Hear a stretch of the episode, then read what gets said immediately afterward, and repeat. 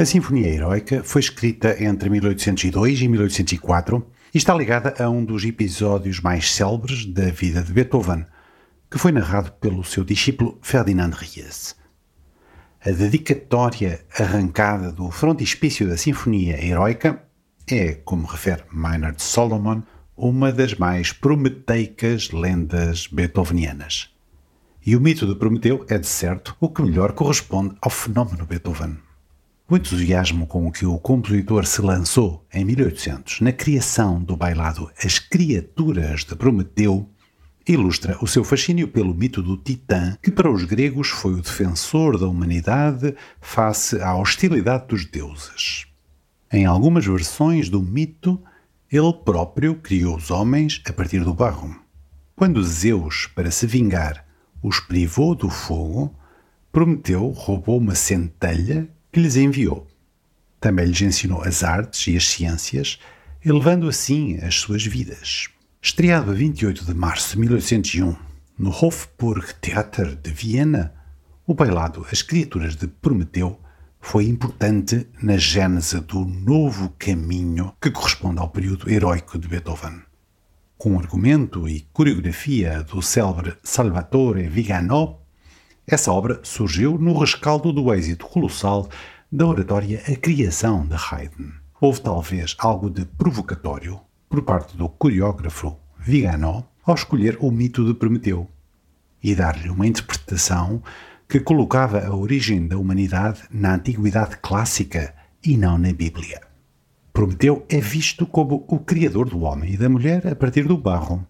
Daí o título As Criaturas de Prometeu.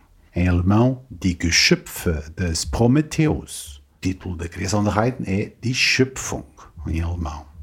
Entre a criação de Haydn e as criaturas de Beethoven, há como que a oposição entre um mundo que chegava ao fim e um mundo que ia nascer. E o confronto anedótico entre esses dois mundos temos-lo numa deliciosa narrativa de Alois Fuchs. Beethoven estava bem consciente da sua posição no mundo musical e aproveitava-se dela, por vezes com risco de ser severamente julgado ou mal compreendido pelos profanos.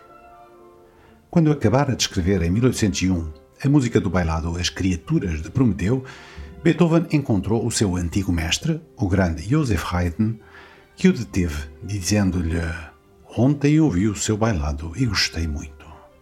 Ao que Beethoven respondeu: Oh, meu caro papá, é muito caridoso, mas não é uma criação, está longe disso. Haydn, surpreendido e quase ofendido por esta resposta, replicou depois de um breve silêncio. É verdade, ainda não é uma criação e duvido que alguma vez venha a ser. Após o que, algo embaraçados, se despediram um do outro.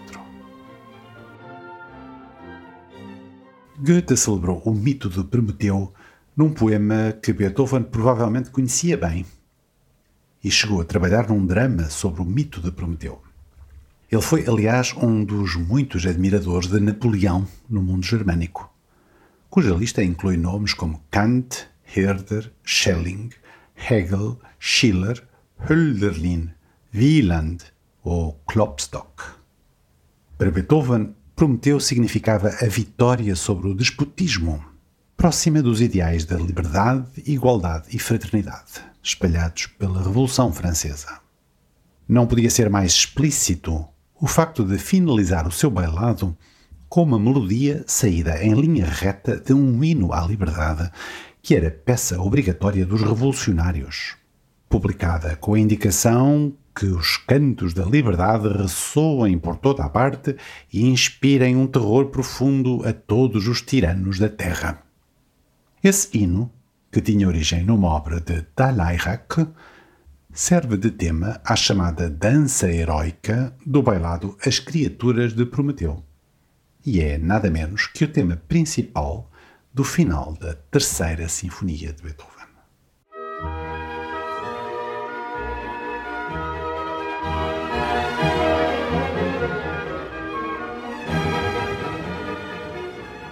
Foi o próprio Beethoven que preferia esta sinfonia entre todas, até chegar à nona, que lhe deu a designação Sinfonia Heroica.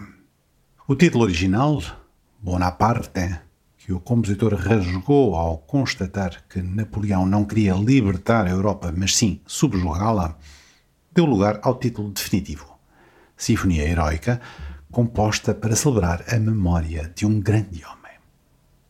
A celebração do heroísmo e a capacidade de transcender as amarras da condição humana são indissociáveis da coragem com que o próprio Beethoven enfrentou o seu destino. A suprema tortura para um compositor ficar surdo. O percurso da obra tem como que uma narrativa subjacente que William Kinderman define como luta, morte, renascimento, apoteose. Há um claro paralelo com o percurso do próprio Beethoven, atravessando o desespero, a intenção de se suicidar, a descoberta de um novo caminho através da arte e a celebração eufórica dessa entrega. O Allegro con Brio inicial é heroico, não apenas pelo seu cunho intrépido, mas também pela maneira como implode as proporções tradicionais da forma sonata.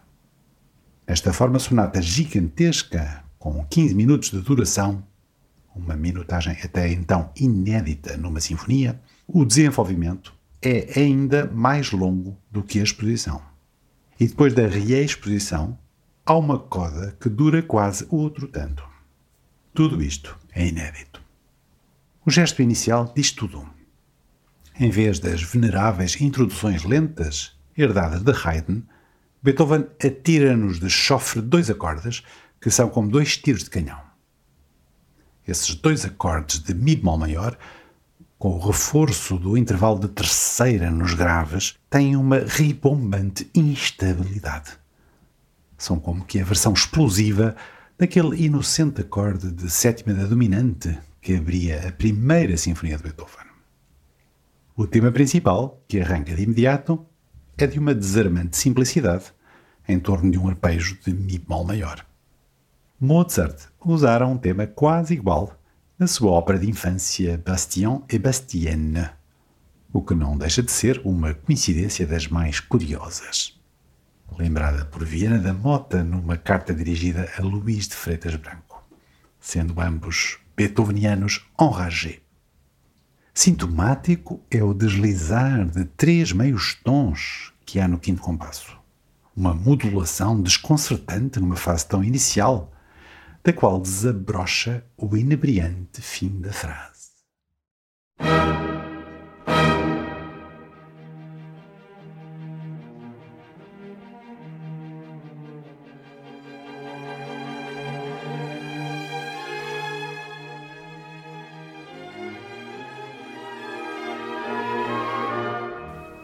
Só depois se revela a verdadeira estatura marcial do tema. Ao fim de três temas complementares, passamos ao verdadeiro segundo tema, ou melhor, o segundo grupo temático, na dominante, Si bemol maior, no qual se revela uma ternura e um doce anseio que permaneceram ausentes até aqui. É como que uma revelação do sentimento, algo comparável ao que Prometeu fez com as suas criaturas.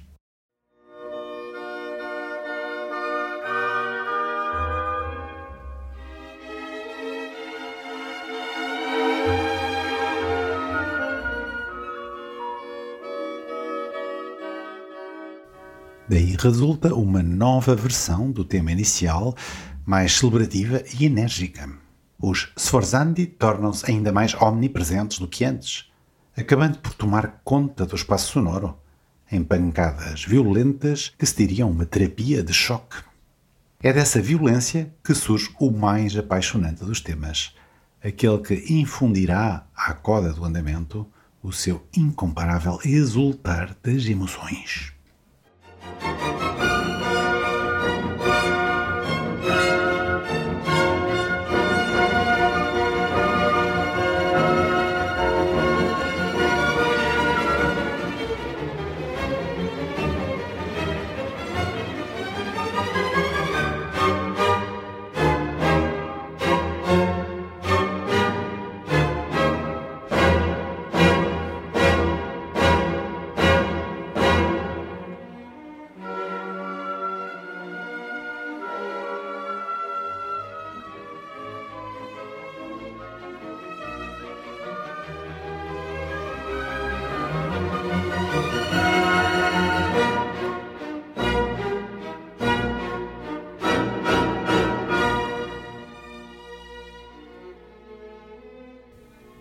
Esta panóplia de ideias, esta apresentação de todo o universo em três minutos, leva Beethoven a exigir a repetição da exposição para que todas as ideias possam ser retidas na memória. O desenvolvimento começa num clima de apreensões, com presságios de guerra no ar. A concepção dos temas como entidades que se digladiam atinge o pleno neste desenvolvimento. Exemplo inesgotável para toda a escrita orquestral até ao século XX. Já existira luta e confronto nos desenvolvimentos de Haydn e de Mozart, mas nunca a esta escala. O clímax do conflito dá-se com uma dissonância que só pode ter arrepiado os presentes no palácio do príncipe Lobkowitz, onde se fez uma primeira audição privada da obra. Ainda hoje conserva o seu potencial terrífico, toda a sua dimensão transgressora.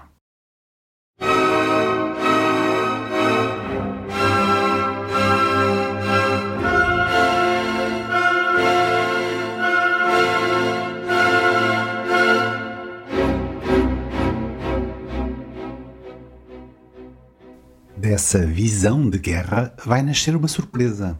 Um novo tema, completamente novo.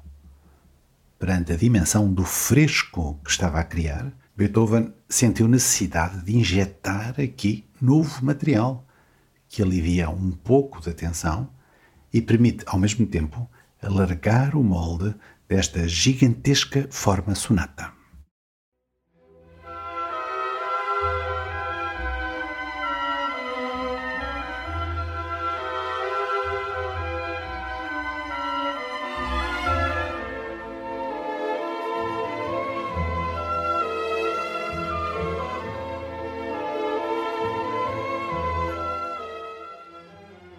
Essa injeção de novo material, inusual num desenvolvimento de forma sonata, permite fazer progredir o conflito sem vislumbre de monotonia ou repetição. A tensão vai ser de novo acumulada até níveis extremos, que desembocam num momento de total aniquilamento. Mas é desse aniquilamento angustiado e pungente que vai renascer a vida e nisso este andamento sintetiza, só por si, toda a sinfonia. A célebre entrada das trompas antes do tempo, tocando o primeiro tema na harmonia errada, é o carimbo da dimensão transgressora e prometeica do herói.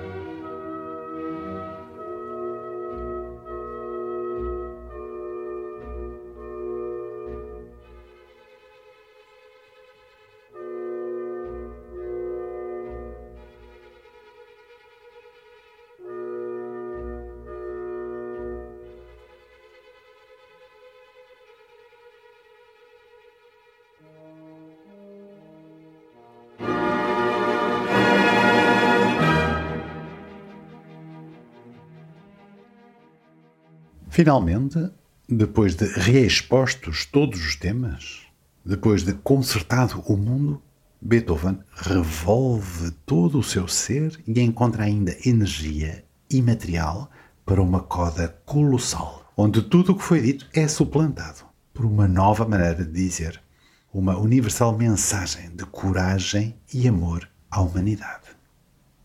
A ligação da Sinfonia Heroica a um herói supremo adquire pleno significado no segundo andamento, a Marcha Fúnebre. Anton Schindler conta-nos que Beethoven terá dito, ao saber da morte de Napoleão na ilha de Santa Helena, em 1821, há 17 anos que escrevi a música adequada para esse triste acontecimento. A ideia da morte do herói, que torna ainda mais vibrante o renascer das cinzas, já se encontrava no bailado As Criaturas de Prometeu, obra que foi em vários aspectos um embrião da Sinfonia Heroica.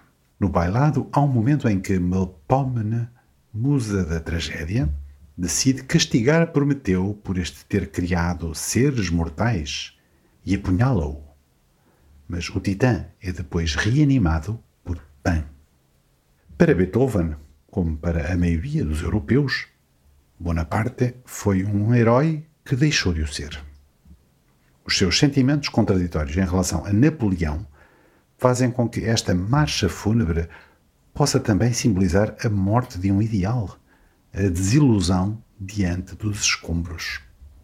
Com proporções tão colossais como o primeiro andamento, perto de 17 minutos, nele Beethoven fez implodir eventuais modelos como algumas marchas de Cherubini ou a Marcha Lúgubre de Gossec. A forma deste andamento não se adequa a nenhum modelo prévio, pelo que tem recebido diferentes definições. E é outro exemplo de como Beethoven quebrou moldes. Apesar disso, tem algum parentesco com uma forma canção alargada.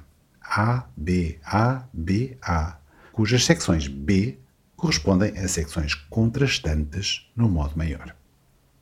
Pincelada genial são as apogiaturas no extremo grave, uma sugestão quase fantasmagórica de um rolar de tambor. A tonalidade é Dó menor, a mesma tonalidade da posterior Quinta Sinfonia. O ponto mais alto da melodia, sublinhado com sforzando, é um Lá bemol que revelará depois toda a sua importância.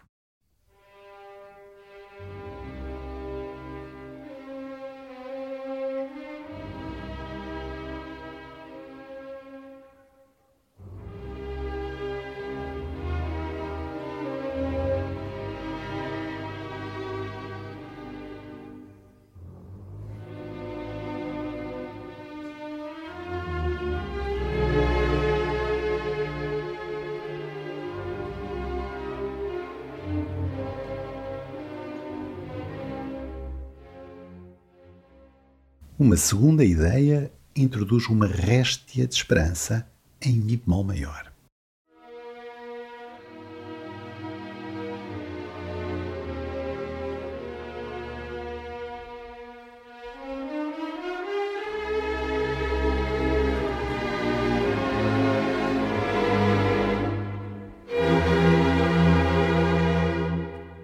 O tema da secção B surge como uma luz benfazeja em Dó maior, sobre um acompanhamento que dá uma nova leveza à atmosfera.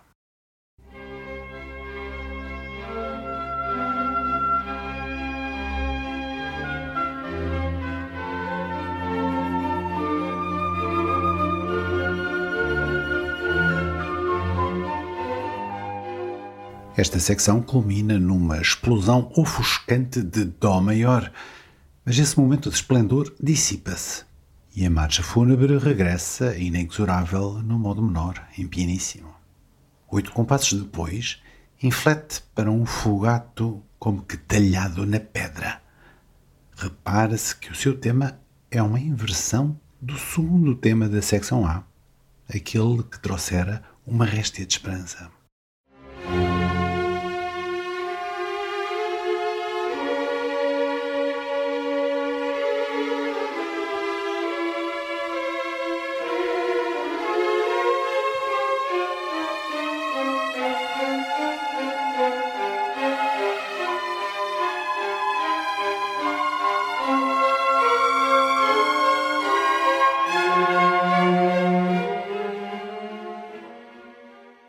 Esse tema surge acompanhado de um contratema, ou seja, trata-se de uma dupla fuga. Se Mozart nos elevara até ao Olimpo ao reinventar a fuga na Sinfonia Júpiter, Beethoven atinge o pathos da tragédia grega. Esta fuga culmina num clímax inimaginável em qualquer outra fase anterior da história da música e desemboca num aniquilamento ainda mais profundo mas é das cinzas que vai renascer o herói. E é isso que anuncia o Lá bemol fulminante que daí emerge, pronunciando aquilo que vai suceder no final da sinfonia.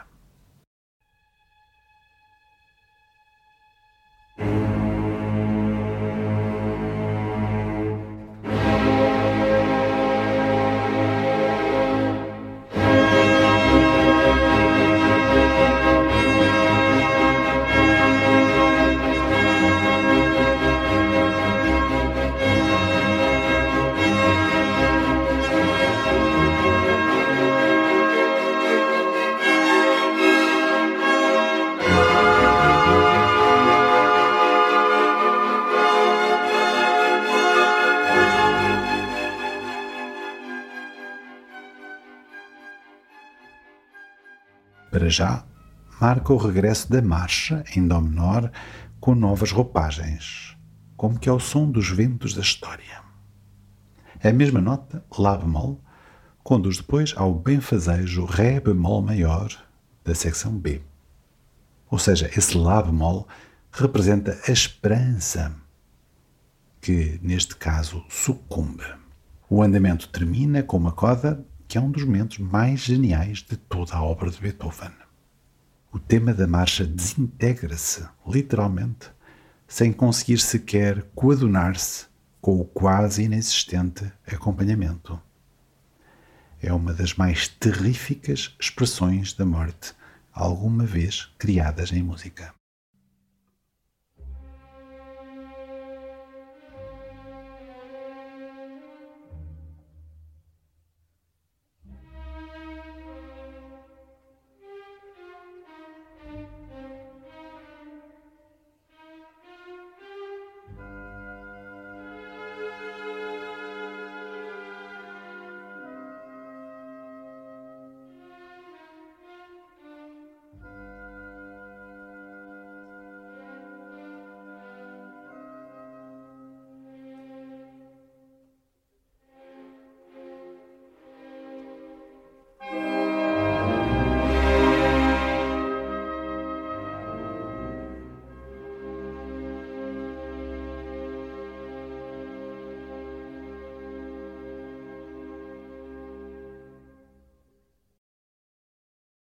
No bailado As Criaturas de Prometeu havia uma dança pastoral em que Pan, deus dos pastores e dos rebanhos, celebra o regresso à vida de Prometeu.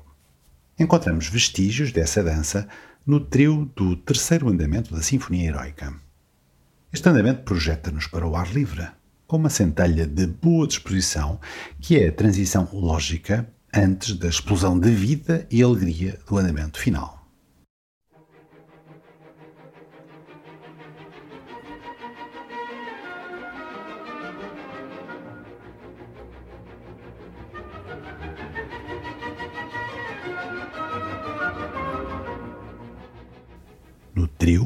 As sugestões campestres são evidentes, com sonoridades associadas à caça.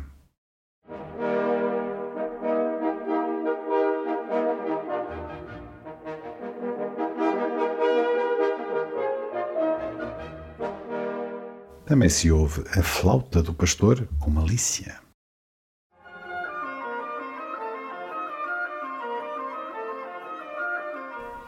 Este é o primeiro scherzo de Beethoven em que a música está escrita por extenso e não com a habitual indicação da capo para regressar ao início do andamento. Isso permite a Beethoven fazer alterações, a mais provocatória das quais é a mudança brusca de compasso, num literal safanão, gesto iconoclasta para a época. Ou seja, em vez do saltitante compasso ternário inicial, temos um abrutalhado alla breve.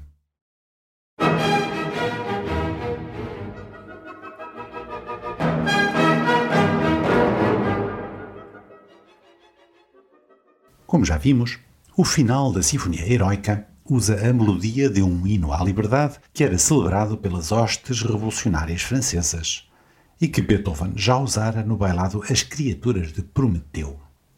Trata-se do final, a dança heroica ensinada por Baco aos homens. É a apoteose de Prometeu, a celebração do triunfo da liberdade sobre o despotismo dos deuses. Mas não é pelo célebre tema de Prometeu que começa o andamento. O primeiro gesto é um tumulto, pronúncio ainda contido, do grito cósmico que viria a abrir o final da nona sinfonia.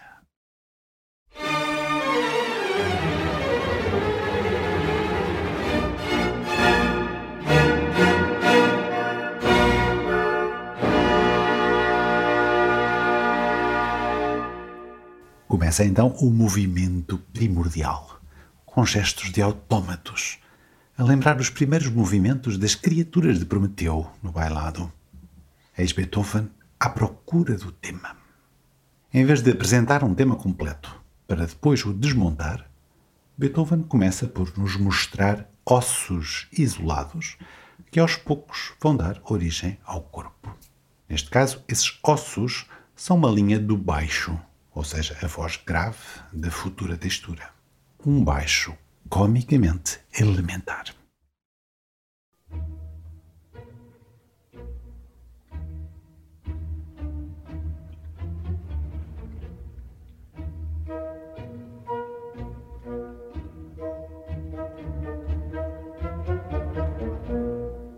Tal como na flauta mágica de Mozart, o processo de aprendizagem inclui várias provas. A quarta variação assume a forma de uma sábia fuga em Dó menor.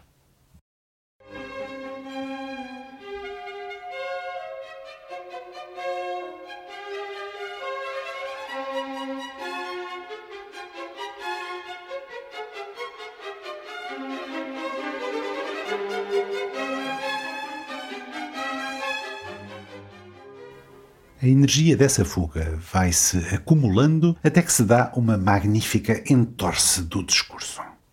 Depois de um acorde dissonante, Beethoven faz uma inesperada inflexão para Ré maior e regressa ao tema de Prometeu.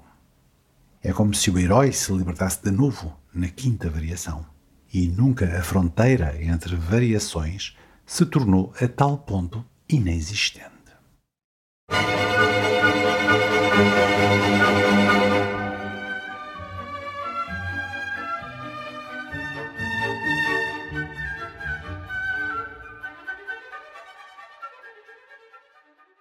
A sexta variação é no modo menor, em Sol menor. Ainda sobre o baixo primordial, nela irrompe um novo tema, imparável como uma marcha, funcionando como intermezzo, que em vez de amenizar, vem intensificar o discurso.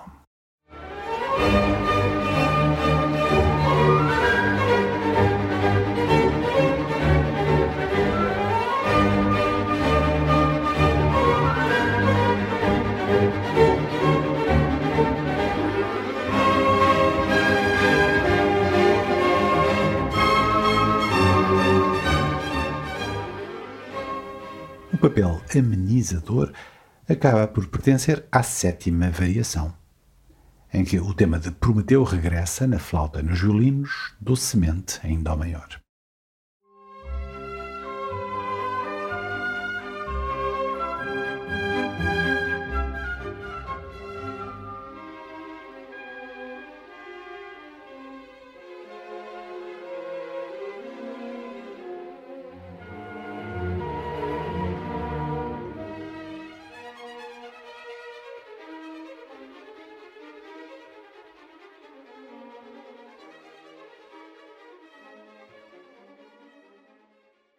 Depois entramos num novo fungato e Beethoven obriga o tema a inverter-se. A tensão que esse novo episódio contrapontístico gera é mais forte que nunca e obriga a uma ruptura e a uma genial metamorfose. O tema do Prometeu surge transfigurado com incomparável nobreza num pouco andante introduzido pelos sopros.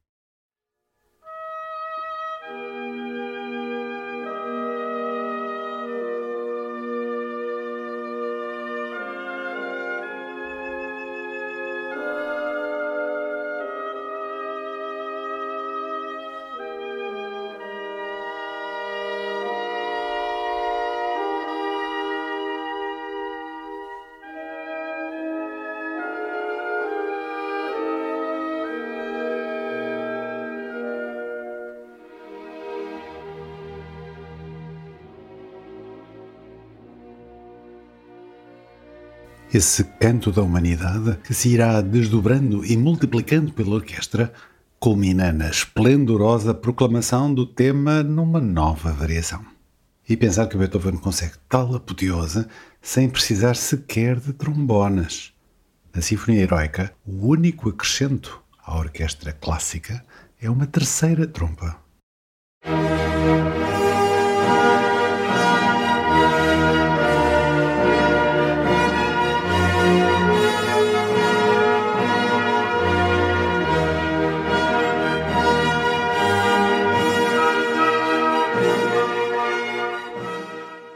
Antes do triunfo final, ainda há uma derradeira prova que será o grande desenvolvimento conclusivo do andamento. Começando piano, Beethoven inflete e modula sempre no modo menor, até atingir uma tensão inimaginável para a época.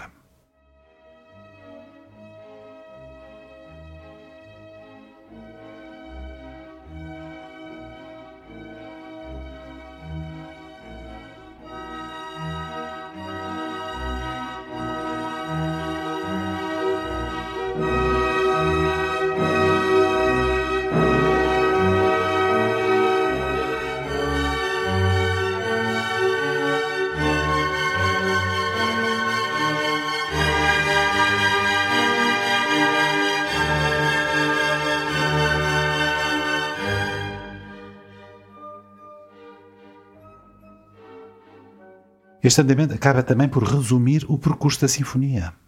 É da dor e do sofrimento que ressurgirá a vida.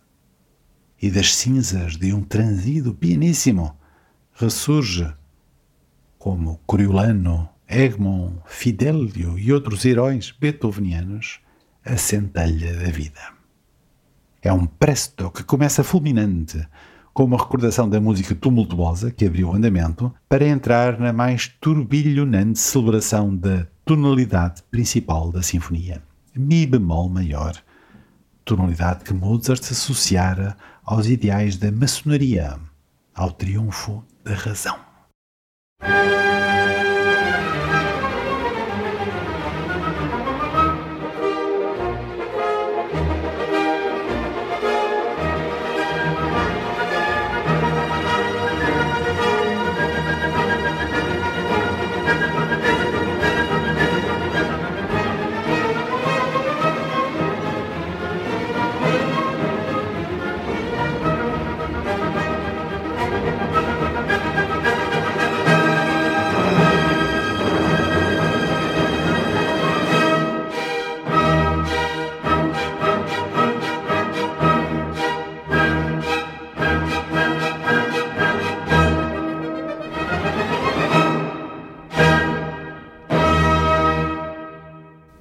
Primeira execução desta obra monumental deu-se num ensaio privado no Palácio do Príncipe Lobkowitz, em Viena, no final da primavera de 1804. Uma execução semi-pública, que também incluiu a primeira sinfonia, deu-se a 20 de janeiro de 1805, em casa do banqueiro Würth und Fellner. Um crítico da Allgemeine Musikalische Zeitung depois de classificar a primeira sinfonia como uma magnífica criação artística, referia que a nova sinfonia era num estilo completamente diferente. Longa, difícil de executar, espécie de fantasia ousada e selvagem, que parece desregrada, cheia de sons perfurantes e de bizarrias, de tal modo que é impossível ter uma visão de conjunto.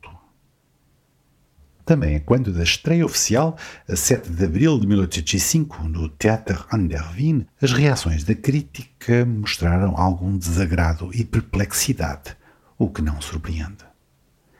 Aquilo que Beethoven fez foi, musicalmente, equivalente a uma revolução. Mais surpreendente é que, apenas dois anos depois, em 1807, a mesma revista fizesse um elogio incondicional da obra e que um jornal de Weimar definisse esta nova grande sinfonia heroica como a maior, a mais original, a mais artística e a mais interessante de todas as sinfonias compostas até então. Ideal do género, devido a um gênio eminente e uma sensibilidade extraordinária.